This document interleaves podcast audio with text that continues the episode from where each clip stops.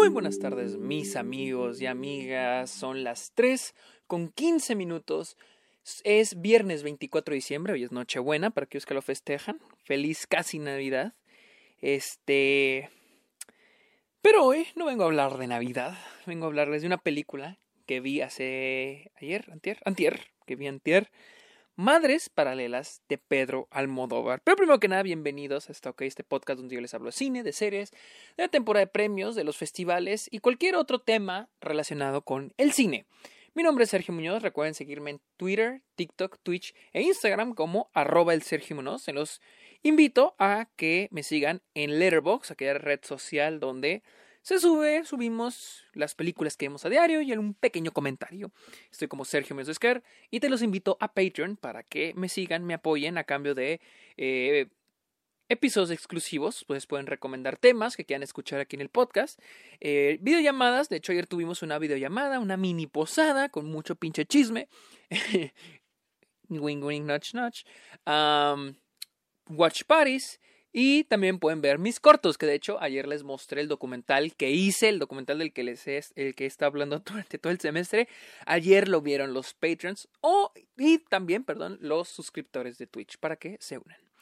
Vamos a hablar de madres paralelas. Como saben, como los, lo he recalcado muchas veces, no soy muy fan del cine de Almodóvar, no porque no crea que sea un buen director, todo lo contrario, lo respeto demasiado, pero no, no es lo mío. Soy de aquellos que cree que no todo lo que es alabado por todo el mundo tiene que gustarnos y ni todo lo que es malo nos tiene que disgustar. Se pueden disfrutar las dos cosas. Y Pedro Almodóvar es un director que, que siento que no es lo mío. Sin embargo, hace unos meses pues vi Gloria y Gloria y me encantó. En serio, la me dije, wow. Y pues cuando anunciaron Madres Paralelas, dije, ok, quiero ver, quiero ver qué, qué tal viene esta película. Se estrenó en festivales de cine, en el Festival de Nueva York, muy buenas críticas, este, y tuve la oportunidad de verla. Y debo decirles que esta es otra película de Pedro Almodóvar que me encanta. Me encantó Madres Paralelas. Es la historia de Janis, interpretada por Penélope Cruz, quien da a luz a una niña y conoce en el hospital a Ana, a otra chava que está dando a luz. ¿sí? Y de ahí empiezan a pasar un chingo de cosas. Empiezan a pasar, aquí este es el inicio de una bonita amistad. Y bueno, de toda una historia, de una red de acontecimientos que no les diré porque más vale que la vean, o sea, sin saber nada. Ustedes saben que soy de los güeyes que dicen la tienen que ver sin saber nada y con esto no les quiero spoilear nada porque es una gran, gran, gran película. Lo que más me sorprende de esta película es el guion. El guion es muy, muy, muy bueno y como lo he dicho muchas veces, eh, el, el guion tiene reglas. El guion ahí tiene reglas que a veces se tienen que respetar y cuando rompes esas reglas es porque tú como director o como guionista estás demostrando de que tu película no se puede, no se puede contar siguiendo esas reglas. Pero tienes que demostrar que no se puede contar siguiendo esas reglas. Pero Almodóvar hace eso. De hecho, esta película es una película que honestamente en términos de guion se me hace muy compleja y tiene muchos elementos que normalmente diría que son problemáticos para el guion. Por ejemplo, puntos de vista. La película, a pesar de que Janis o Janis es la protagonista, a veces la película cambia mucho de puntos de vista. A veces vemos, vemos el punto de vista de Janis, que sí, la mayor parte de la película es el punto de vista de Janis, pero les digo, a veces vemos el punto de vista de Janis, a veces el punto de vista de Ana, a veces el punto de vista de la mamá de Ana, un poquito a veces el punto de vista de Arturo, de la pareja o interés romántico de Janis. Y la película a veces cambia de punto de vista, lo cual para mí en, en otra película podría ser un pero. Otro que podría ser un pero para mí es la combinación de muchas tramas. A veces tenemos la relación entre Arturo y Janis, eh, la búsqueda de los cuerpos, que, que este es, es una subtrama, que es este, Janis contrata a Arturo para que puedan excavar en un área donde ella vivía, donde su madre vivía, y donde está el cuerpo de varios hombres que murieron durante la Guerra Civil Española. Esa es otra subtrama. Tenemos la subtrama de su hija, de la hija de Yanis. Tenemos la subtrama de Ana y su hija. Tenemos la subtrama en la relación entre Ana y Yanis. Tenemos la subtrama en la relación de Ana y su mamá. Tenemos la subtrama de la mamá ya por separado de Ana. Y hay muchas subtramas. Esa es otra que podría ser para mí pero. Y otra es los brincos en el tiempo, porque entre secuencias puede pasar hasta meses. Entre una secuencia y otra puede que ya, ya pasan meses. Y por lo general eso me crea conflicto cuando veo una película. Esta no, todos estos peros que pone esta en otra película para mí funcionan a la perfección, pero porque Almodóvar es muy consistente con esos, no los usa a su conveniencia, todo el tiempo lo vemos presente y los utiliza muy, muy bien. Y la película está súper, súper, súper bien contada. En términos de twist, en términos de turning points, están en el momento perfecto y están muy bien utilizados. El tono de la película a veces es drama y a veces se vuelve suspenso, se vuelve algo así hasta estilo Hitchcock.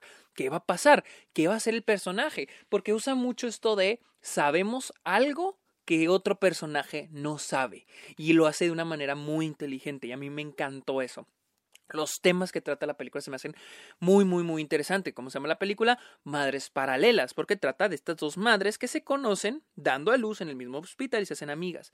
Pero también habla mucho sobre, tiene muchos temas sobre el feminismo y sobre, es muy similar, siento yo, como el tema, toca el tema de la mujer, bueno, no, la presencia del hombre sin estar presente, que es muy similar al tema que toca por Travel Lady on Fire pero ejecuta una manera distinta de cómo es un mundo sin hombres, pero sin un, mundo sin hombres, pero con la presencia de ellos ahí.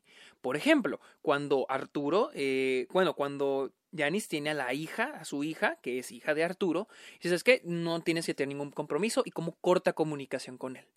Pero aún así vemos un poco de, eh, de rastro de él. Al igual que, por ejemplo, se, se habla un poco la historia de cómo quedó embarazada esta Ana.